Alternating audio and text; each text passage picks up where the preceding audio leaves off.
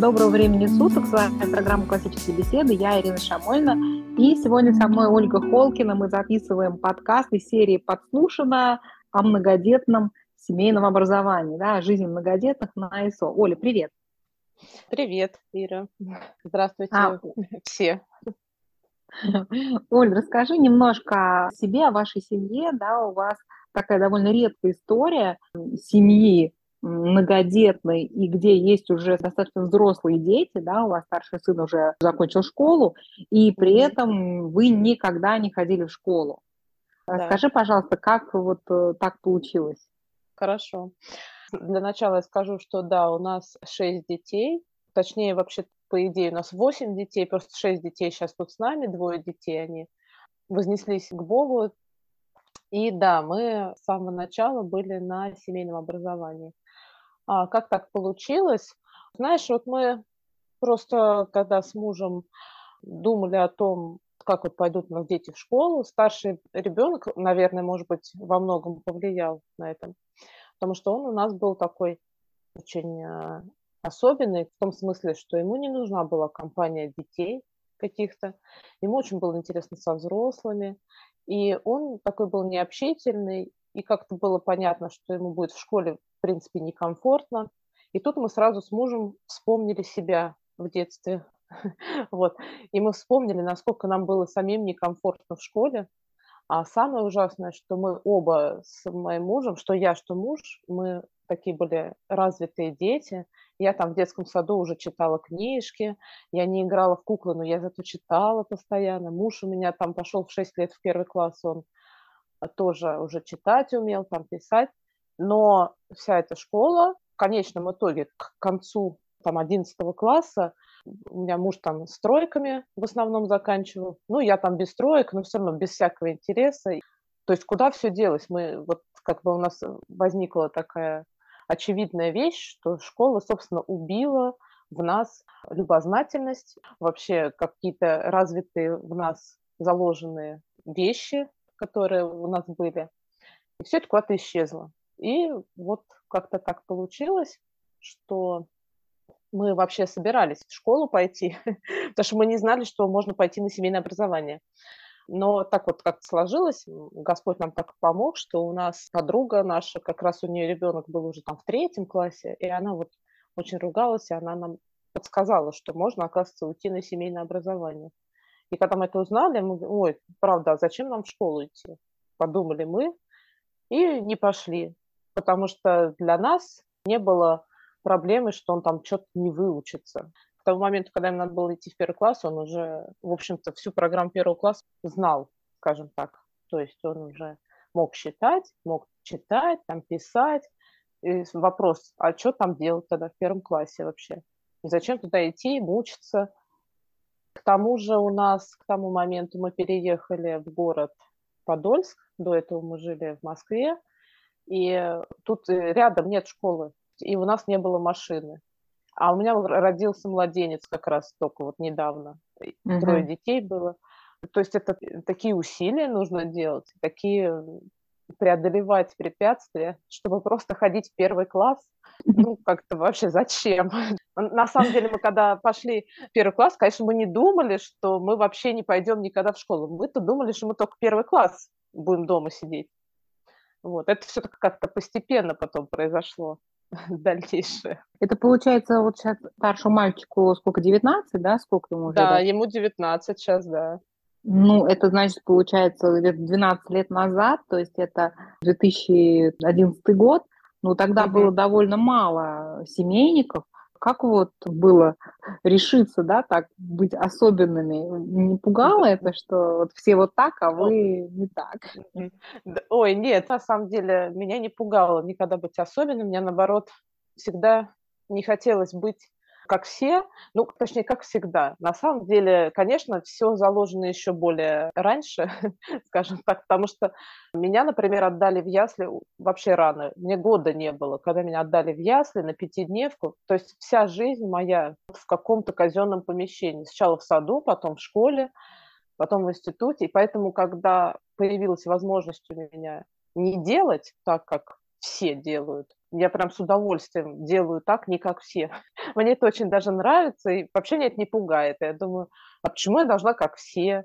Не пугало. Это все так постепенно происходило. Нам так повезло, что мы нашли еще такую школу, вроде которая была лояльна к семейникам. Ну, как она была лояльна? У них была учительница, которая занималась с детьми раз в неделю.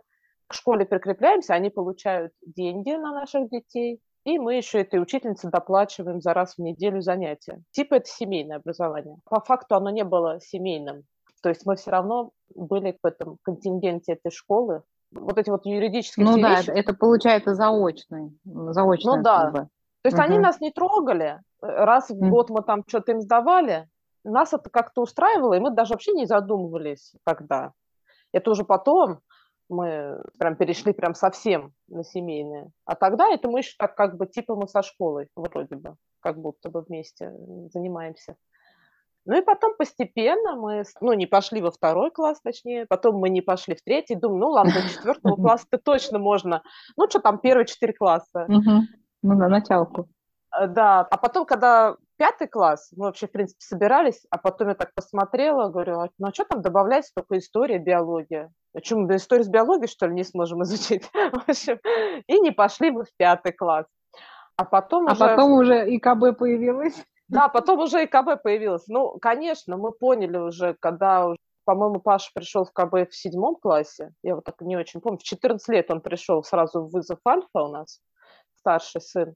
Но к тому моменту, конечно, мы поняли, что вот это даже если мы дома учимся, но по школьным учебникам, это все равно не то. Все равно падает интерес, все равно ребенок где-то застревает в каком-то своем развитии, и, в общем, ему уже как-то и не хочется ничего. В общем, надо было что-то менять. И вот КБ появилось, это прямо очень вовремя. Нам прям это был как э, глоток свежего воздуха. Да, да, потому что, к сожалению, нет вообще никакой альтернативы э, школе вот для среднего, для подростков. Ну, просто ничего да. нет. Есть да. какие-то допы, там, спортивное ориентирование, кружки, там, драм-кружки и так далее, но по сути учебного процесса никакой альтернативы не предлагается никем чтобы это была mm-hmm. абсолютно принципиально другая система, да, другой подход к образованию. К сожалению, никакие там частные школы, классические гимназии, у них там есть древние языки, ну и, и там спецкурсы, mm-hmm. но все но это тот же в ГОСТ, просто, да, в каких-то там частных школах более крутые преподаватели его преподают, ну, более интересно, наверное. Но, по сути, э, действительно ничего вот нет, и это, конечно, удивительно, И мне очень да. завидно, что наши дети, они могут вот так вот учиться. Да, причем, да, вот старший пришел в 14 лет, а получается следующие два, получается, ему было там 11 лет, наверное, что ли, или 10, 11, а девочки, а следующие, значит, еще на три года меньше, там, 8. И вот эти дети, ну, прям вот по ним видно сейчас, насколько они, мне нравится очень результат, вот какие они любознательные, как все делают. У меня по дочке, например, очень хорошо видно. Бы она пошла в школу, сто процентов она стала бы троечницей сразу в первом классе, потому что она не читала ни в 7 лет, ни в 8. Ну вот у нас старшие мальчишки начали читать там в 4-5 лет. А вот девочка нет. Ну, как бы это не зависит от того, что как родители там себя ведут, или учим мы их, или не учим. Просто люди все разные, и вот ребенок этот, ему было неинтересно. Ну, ей было вообще совершенно параллельно вот на эти буквы. Она не хотела читать. И сейчас, когда ей 13, она читает очень много, то есть она прекрасно занимается в вызове бета. Как-то вот из-за того, что ее не задавили сразу же в первом классе, не записали ее в троечнице из-за того, что он там плохо читает и там пишет, у ребенка нормальное восприятие себя, нормальное восприятие вообще реальности какой-то, да, вот этого всего вокруг. И, в общем, это очень классно, я прям радуюсь за них. Очень хорошая. Да, мне очень жалко, честно говоря, вот тех детей, которые попадают в школу, она очень мало кому подходит, и в основном, mm-hmm. конечно, для детей это травматичная такая история. Вот, Оль, mm-hmm, ну давай вернемся да. к теме нашего подкаста. Расскажи, пожалуйста, да. про вашу многодетность. Как вы вообще решили стать многодетными? Почему и как вам живется вот многодетными, да еще и на семейном образовании?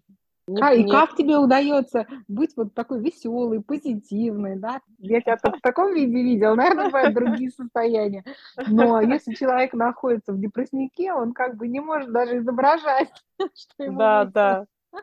Как на зло врагам, как вопреки всему. На самом деле, да, ничего не предвещало нашей многодетности. Ну, вот у меня семья, например, и у моего мужа, кстати, тоже это не полная. То есть у нас родители развелись. Что у меня, что у него. Ну, то есть у нас не были многодетные семьи. У нас двое детей в семье, у него двое детей в семье. Конечно, очень сильно повлиял на нас отец Дмитрий Смирнов, потому что я начала слушать его. Я еще в церковь-то, в общем-то, и не ходила, но уже его слушала диски.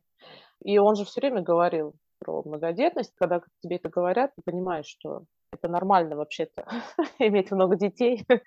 Просто до этого никто это никогда тебе не говорит, ты этого не понимаешь. Тебе кажется, что норма – это не многодетность. Ну и вокруг и... тебя просто нет вообще многодетных. Я помню, я первую семью да. с тремя детьми я встретила в институте, и у меня был какой-то разрыв шаблона, что детей, оказывается, может быть, не двое, да, да. Как максимальное количество, которых я видела, трое. Да, да. Я вообще об этом не задумывалась, что, оказывается, могут быть еще дети в семье. Я вот, да, тоже об этом думала, что на самом деле я вообще не задумывалась о том, что буду ли я многодетной или не буду. То есть этот вопрос в принципе не стоял. Я вообще об этом не думала. Потому что у нас на всей школе было две семьи многодетных. У одних там было 10 детей, там что-то, или 12, там, а у других там 5.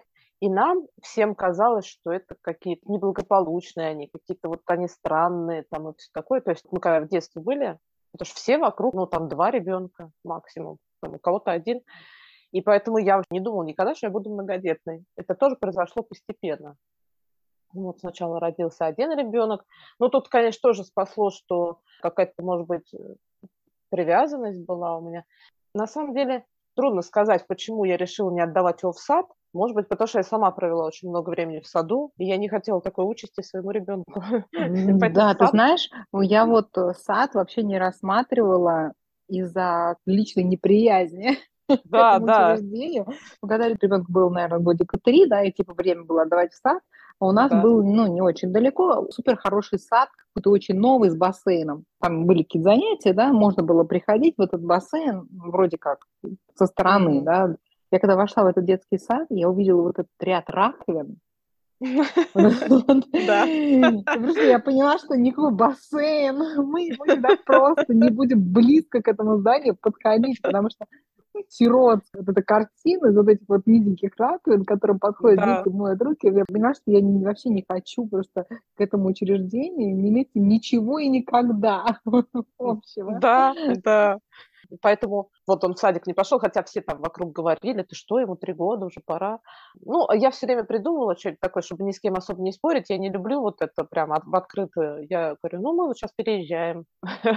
Потом говорю, ну, мы скоро переезжаем, зачем нам сейчас в сад идти? Ну, что, он год походит. Все время что-то находил какое-то такое, что типа того, мне сейчас не надо.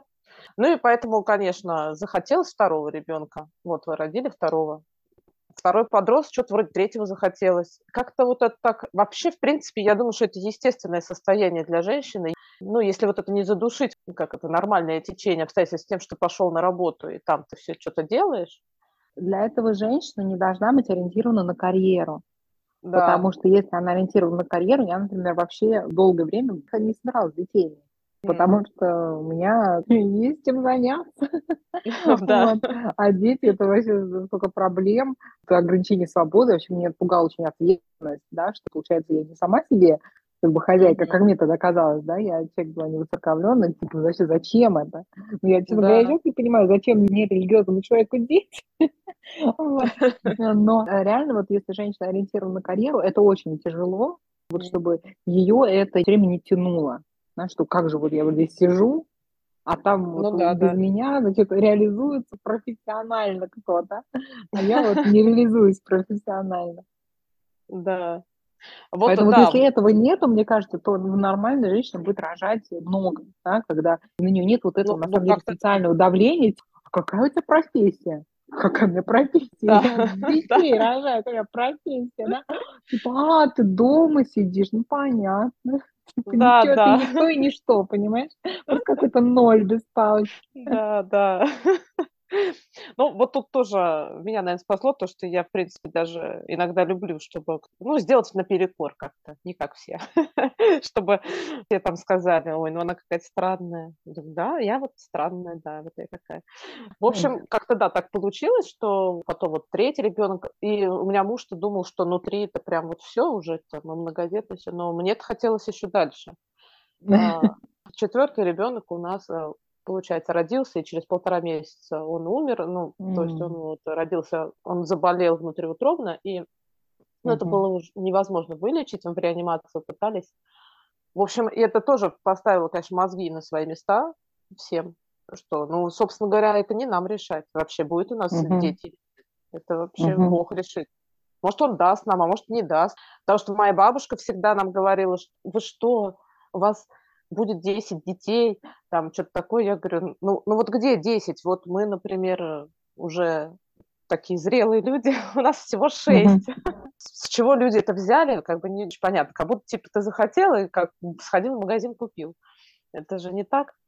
Да, и, в общем, а, на самом деле, я уже поняла, что это радость самая большая, конечно. И вообще, в принципе, мне нравится делать что-то. Самое ужасное, когда нечего делать. Я вообще это не люблю состояние. Вот. Мне нравится, когда есть какие-то дела. А детьми а всегда такое есть бывает, что тебе нечего было делать?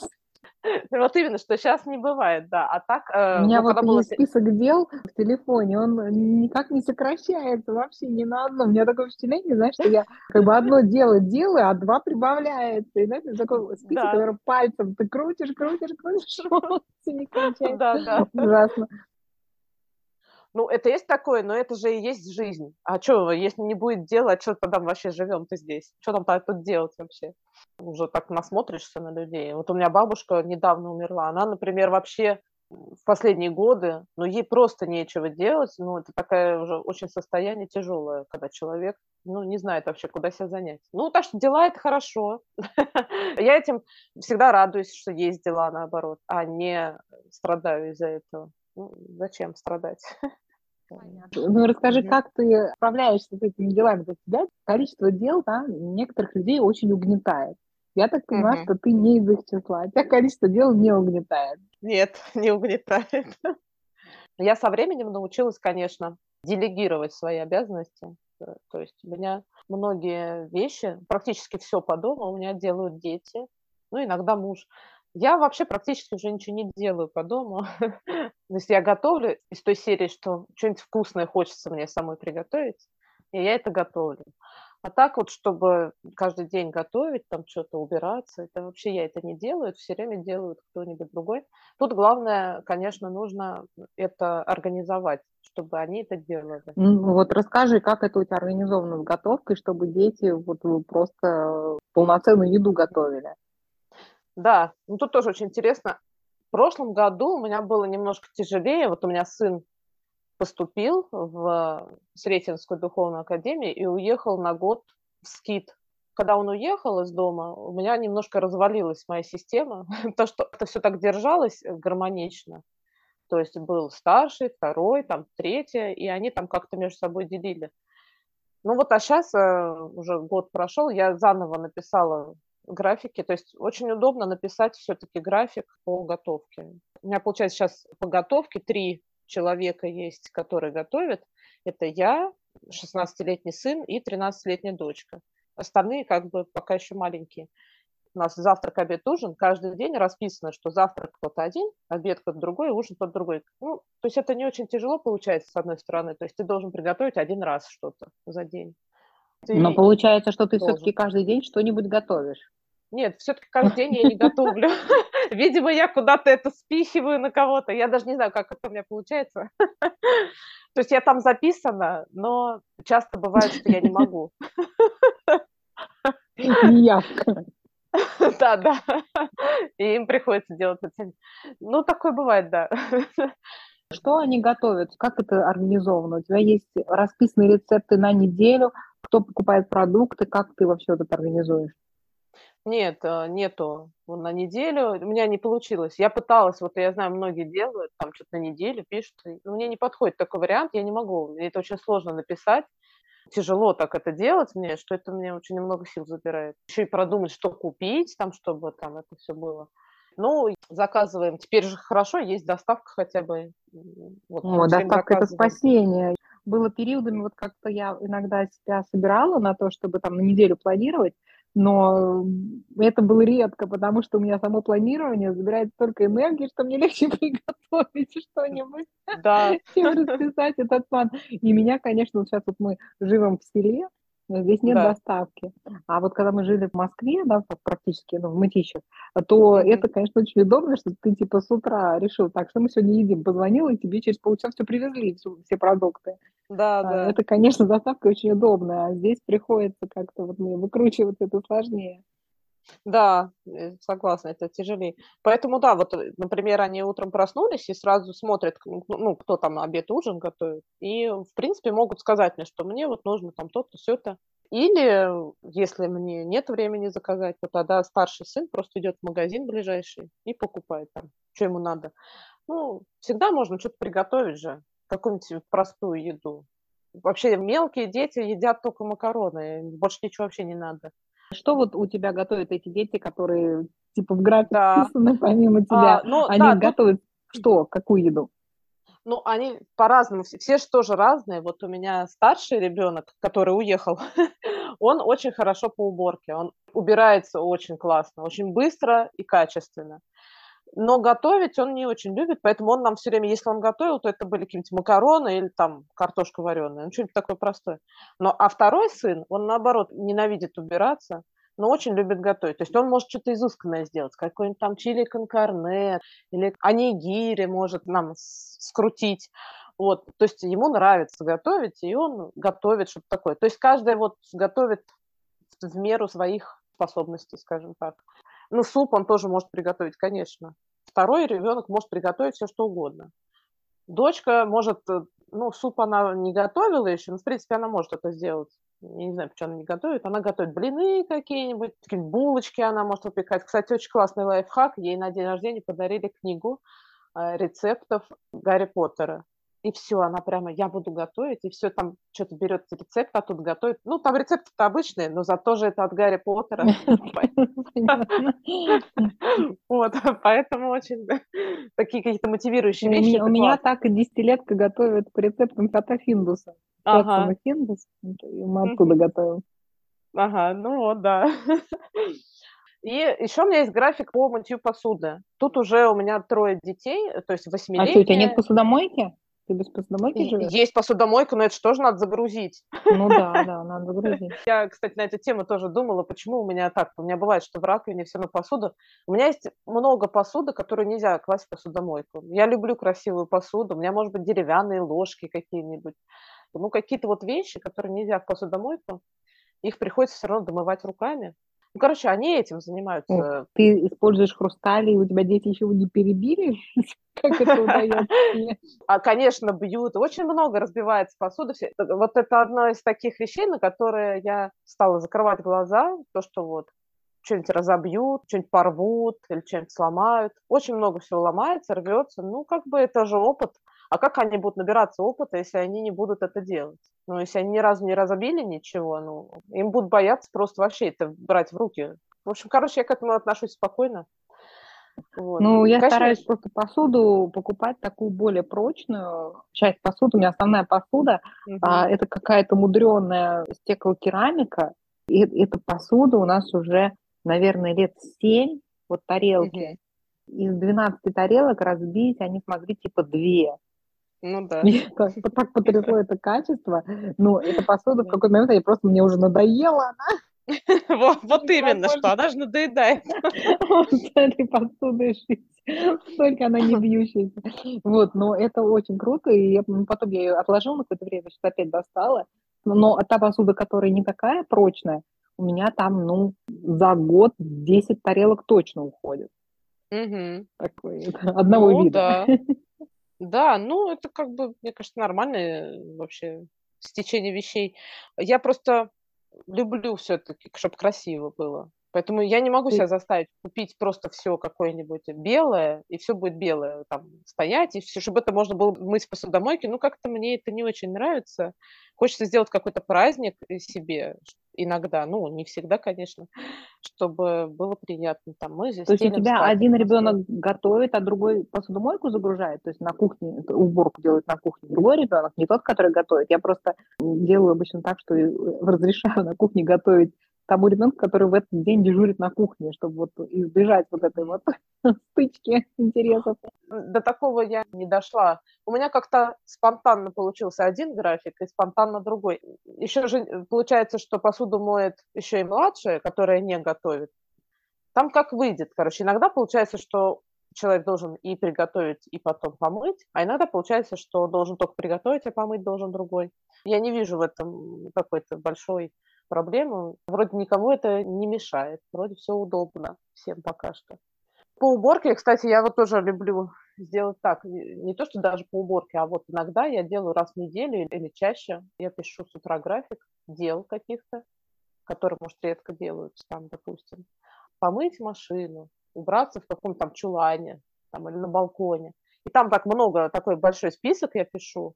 В этот список я включаю обязательно так, такие пункты, которые могу сделать только я, ну, типа там съездить в магазин, что-нибудь купить, или погулять там с детьми. То есть тоже это все в этот список входит. И потом я им говорю, ну вот список, выбирайте, что вы будете сегодня делать. Допустим, там на четверых надо поделить эти все пункты. Ну, сначала маленькие выбирают себе, потом большие, как бы у них типа есть выбор. На самом деле выбора нет, потому что все равно какие-то там два пункта или три, которые должна сделать я, ну, естественно, они их не будут делать, это буду делать я, но зато все остальное, там, что-нибудь такое сложное достаточно, я уже не буду делать, потому что у меня уже три пункта. это будут делать они.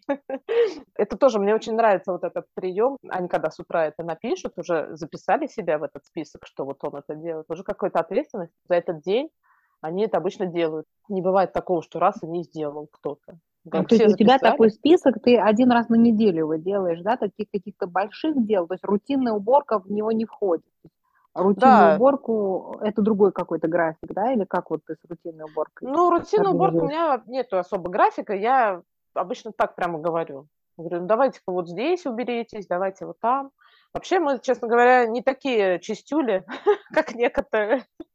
У нас не очень, ну, у меня каждый день не бывает э, влажной уборки. Может быть, потому что у меня до сих пор нету электрошвабры, я не знаю. Вот, у меня ее тоже нет. У меня есть обычная швабра, но много тряпок. Да. Ну, вот я не мою полы, они моют. На самом деле, помыть пол, может, это не самое сложное. Самое сложное – это все убрать, потому что есть же маленькие дети, которые все разбрасывают. Ну Естественно, ну, да. старшим детям, которые должны помыть пол, обидно, почему я должна убирать за этим младшими, угу. которые все опять разбросали я стараюсь как-то не особо их э, этим перегружать, чтобы не было такого, какая-то усталость вообще от этого всего, и они потом вообще не захотят. Они, может, потом вообще тоже скажут, ой, я не хочу вообще тогда детей, там, допустим. Ну, я не знаю, это, может, конечно, мои страхи, но, по крайней мере, я стараюсь э, нагружать их, но не слишком, чтобы все-таки было у них и свободное время, и чтобы у них было какое-то типа право выбора, как будто бы, вот. Ну, в общем и целом, поддерживается какой-то порядок, еда есть, посуда помыта, уроки сделаны, ну, как бы все нормально. Главное, что что-то происходит, все что-то делают. Ну, все, меня это устраивает вполне. А, Оля, у тебя есть какое-то примерное расписание, вот э, как день построен? Об этом можешь немножко рассказать? Да, есть, наверное. В последнее время я рано встаю с утра, я встаю с утра, делаю утром какую-то работу по работе по своей, там, ну, то есть мы с мужем там сейчас занимаемся карточками по регионам России, и вот я это делаю. Потом они все просыпаются, кто-то там готовит завтрак завтраком, потом делают какие-то уроки. Ну, по крайней мере, я не беру 16-летнего, который сам что-то делает и не подпускает. А, ну, вот остальные дети делают. Ну, в принципе, у меня дочка, которая 13 лет, она сама тоже уже вот в этом году регулирует свою нагрузку по академической части, по вызову, она сама распределяет, когда и что делать, потому что у них же еще и тренировки, у меня две дочки ходят на фигурное катание. Ну, и оно там раз в день, допустим, есть тренировка в какое-то время, ну, а она просто плавающая. Бывает, что в час дня, а бывает в 7 вечера. В зависимости от этого мы уже другие дела двигаем, чтобы успеть на эту тренировку. Ну, как-то так. Они у тебя сами ходят или ты их возишь? Вот в этом году они сами ходят. Ну, как сами ходят? У нас город э, не самый фешенебельный, скажем так. Тут вообще близко очень до нашего Ледового дворца. На машине ехать вообще ну, на минут пять. Но дело в том, что автобус, который туда ходит, он ходит э, раз в час, а иногда он ходит раз в два часа. Ну, в принципе, они добираются сами, но иногда им приходится приехать туда за час до тренировки, потому что просто автобуса потом нету. И иногда приходится их забирать оттуда. То есть я, когда нет автобусов, то я им помогаю добраться до туда. А так, в принципе, они сами ездят. Это очень удобно, когда два ребенка ходят вместе, одна там уже постарше, другая помладше, и как-то можно их, в общем, они сами там колупаются, как им не скучно. Ну, я не знаю, на самом деле, я сама, конечно, возила, когда у меня только одна ходила, ей было 9 лет, я ее возила. Как-то я не помню, как я это все это умудрялась делать. У меня же тоже младенцы какие-то были. Но она так прям хотела фигурным катанием заниматься. У нее такая к этому тяга, что ну, я не смогла отказаться от этого дела. Ну, а сейчас уже легче. Сейчас они уже вдвоем ходят сами. И примерно получается, что такого жесткого-то нету у нас прям графика, но все равно все что-то вот э, успевают сделать, какие-то уроки свои, какие-то домашние дела, и на тренировку сходить. Вообще хорошо, когда дети старше подрастают, становится очень удобно. Это когда все маленькие, кажется, что прям тяжело.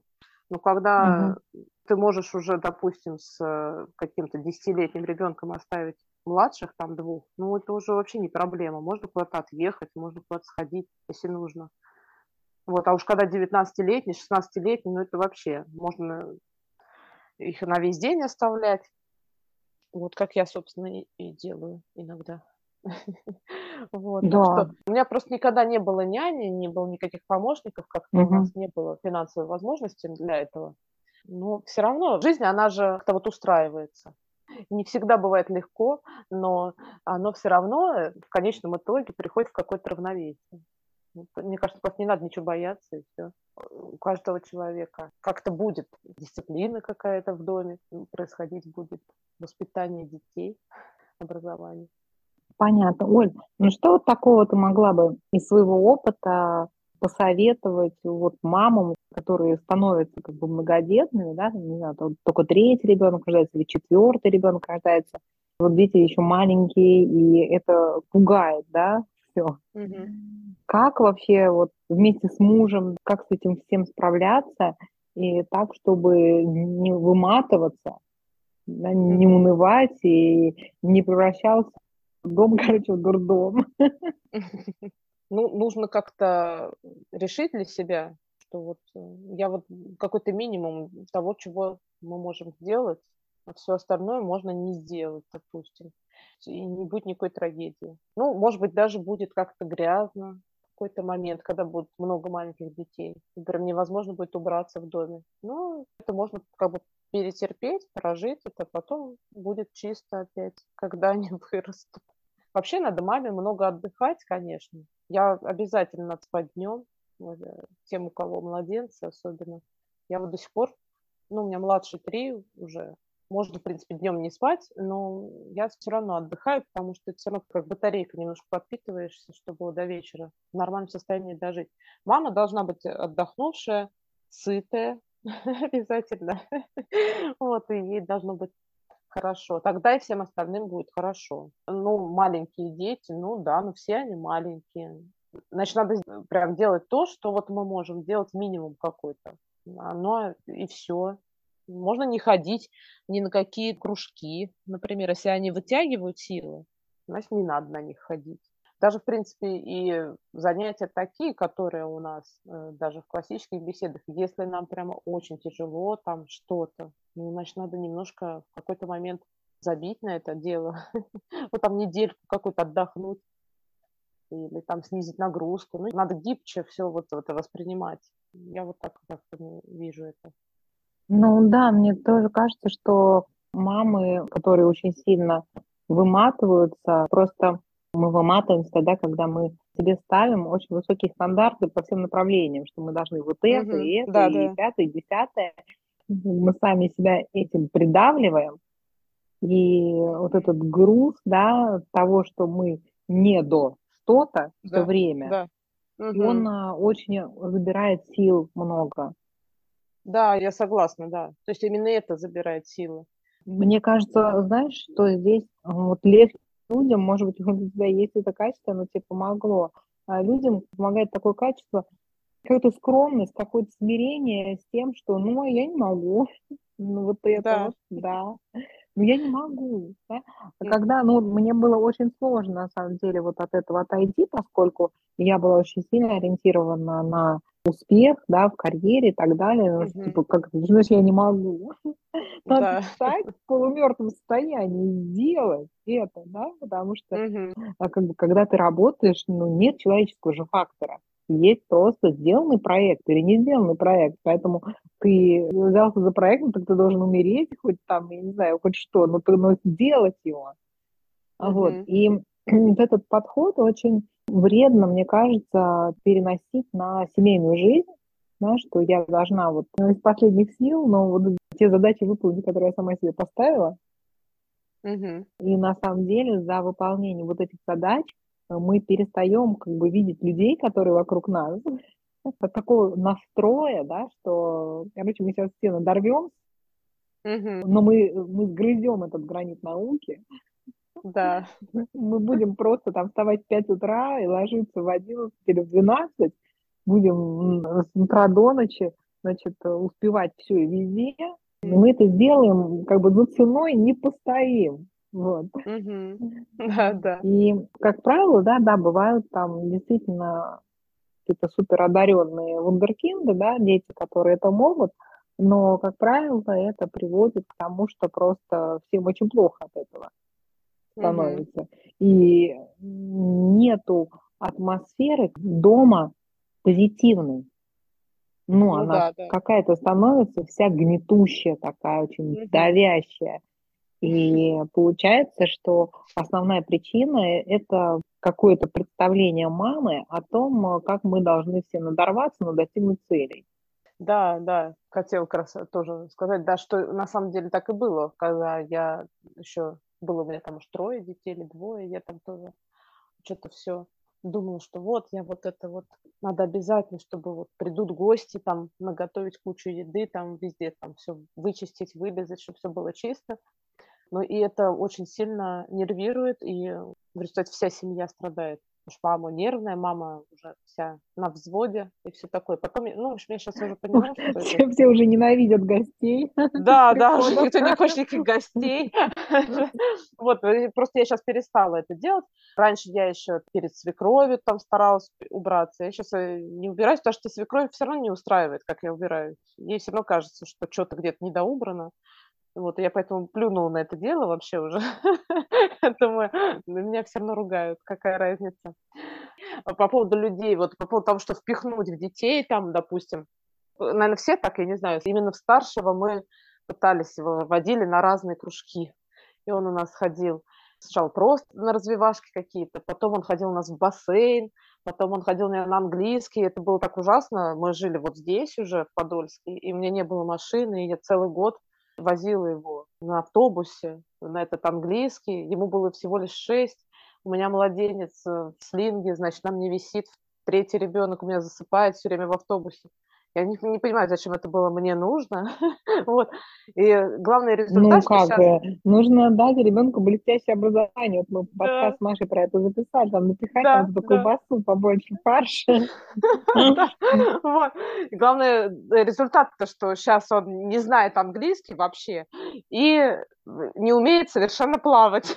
Это очень смешно.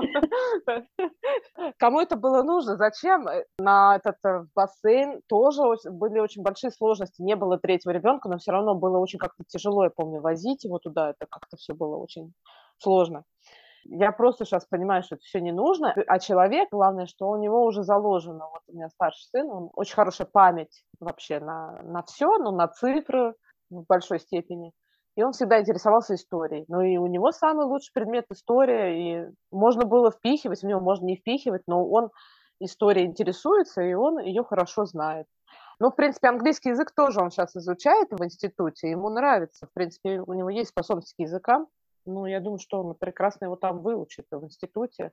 И можно было вообще этим не заморачиваться до этого момента. Ну, я, конечно, не знаю. У меня получается так, что дети никто у меня не учит английский. Я как-то поняла, что это дело в том, что это может быть и нужно, но я просто понимаю, что я этого не осилю. То есть я не могу сама их обучить этому, и я не могу обеспечить им нормального какого-то там репетитора там, или еще что-то.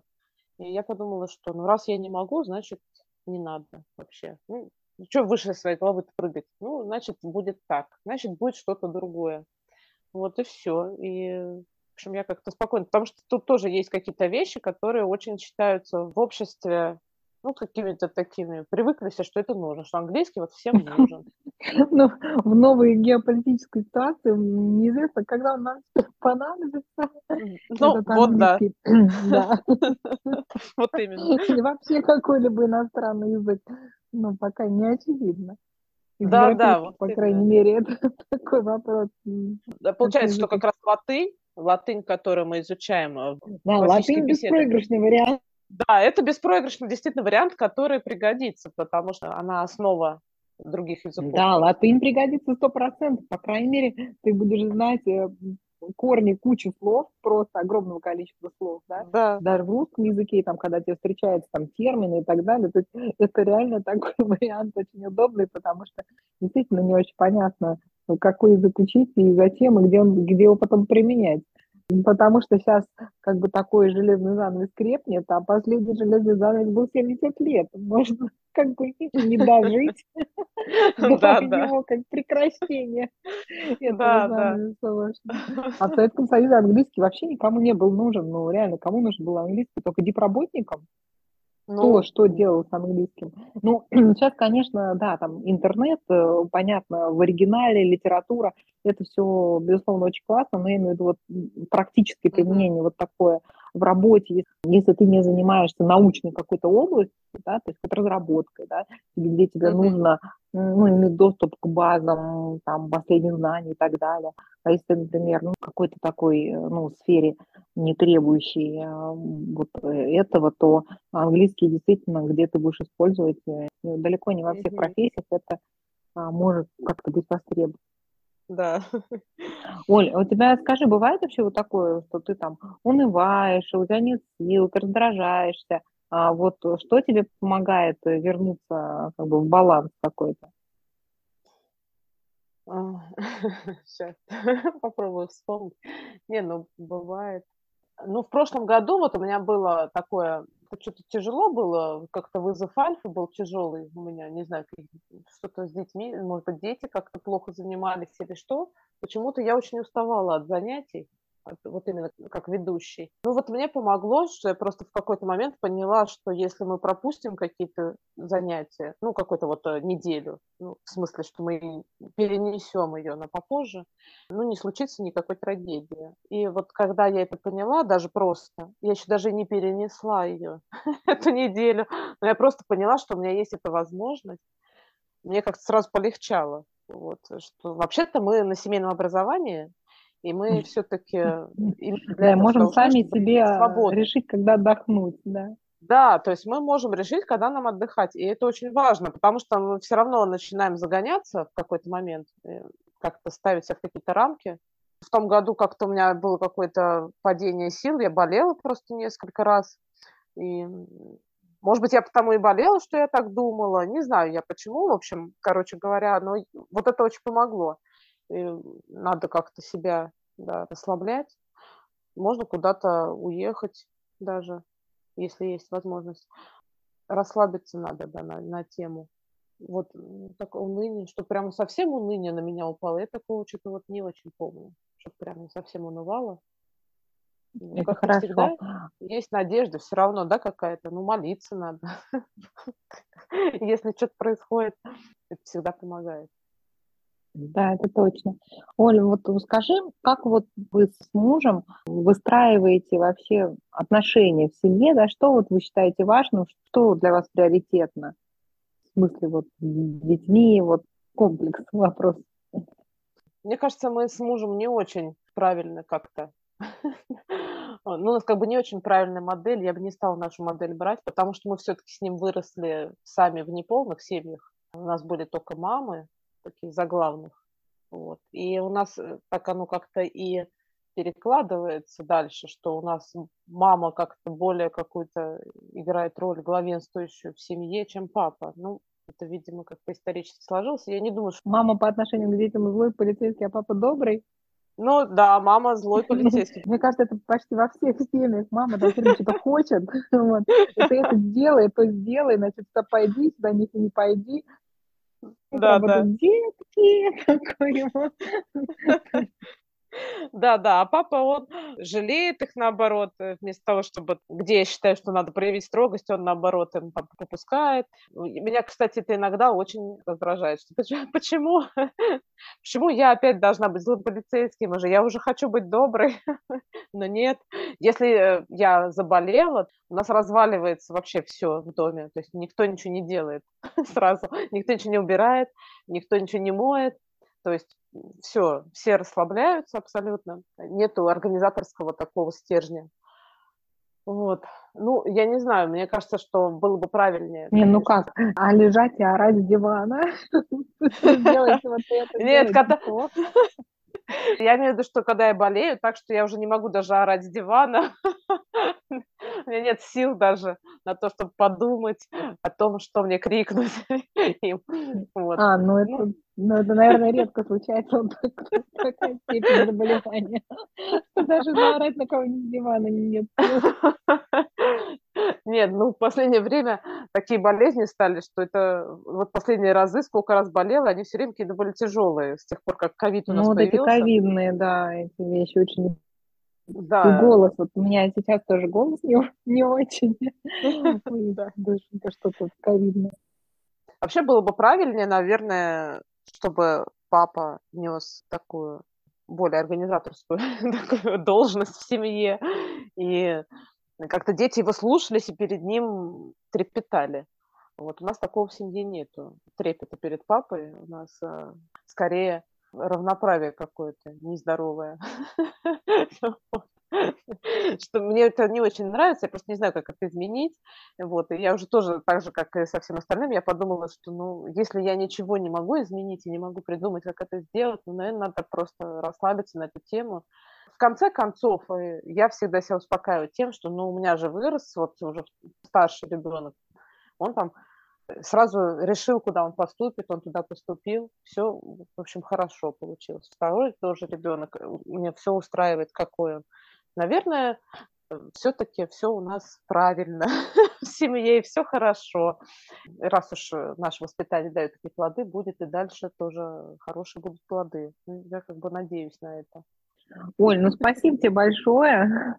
Очень, мне кажется, замечательный позитивный подкаст. Я надеюсь, что он у многих развеет страхи да? Да. и как-то вдохновит на многодетное и многодетное СО, да, потому что угу. это, конечно, совсем другая жизнь, когда дети с тобой постоянно.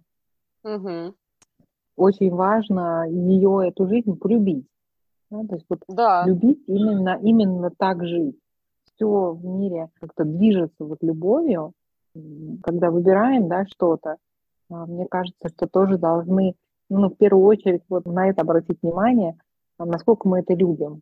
Да? И если мы это недостаточно любим, а, а это надо бы любить, да, а любим что-то другое, то надо нам, значит, приложить усилия к тому, чтобы перестать любить то, что не надо любить, а начать любить то, что надо любить.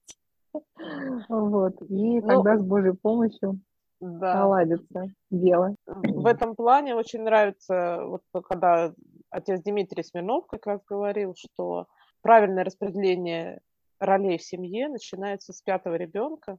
Это может быть трудно понять, пока у тебя нет пяти детей. Мне кажется, в любом случае, если появляется уже много членов семьи, оно, ну, все равно какая-то гармония наступит и любовь вот это к этому, она появится. Ну, это как мне кажется, неизбежно. Я просто не, даже не представляю, как может быть иначе. В этом вертишься все время, у тебя дети все время рядом, ну, друг другу все подстраиваются как-то, у всех же разный характер, а все равно все живут в каком-то добром состоянии таком, друг друга любящем. Ну, я вот, я что-то, мне кажется, так вот, надо просто не бояться ничего. У всех наступит э, вот легкость вот это. Я так думаю. Да, дай бог, чтобы все дети были в любящем состоянии к друг другу. Это всем желаю такого, и себе тоже. Разнимать склоки. Да, это, но это не всегда видно, что они друг друга любят. Но у меня тоже вот старшие два сына, они вроде как не особо там прям общались, когда были вместе. Но вот сейчас я вижу, когда старший приезжает в гости, что второй, несмотря на то, что он второй ребенок, он у меня такой весь, лучше всех все сам знает, и вообще он такой весь крутой, но видно, что он прислушивается к старшему брату, и что у них вот и есть эта любовь, которая братская. Просто, ну да, конечно, они там так не показывают этого. Особенно мальчики, это вообще не свойственно. Хорошо. Ладно, Оль, спасибо тебе большое. Да, пожалуйста. Очень приятно было с тобой пообщаться. Спасибо всем нашим слушателям, кто был с нами на этом подкасте, слушал нас. Вот, и до новых встреч. Спасибо, да.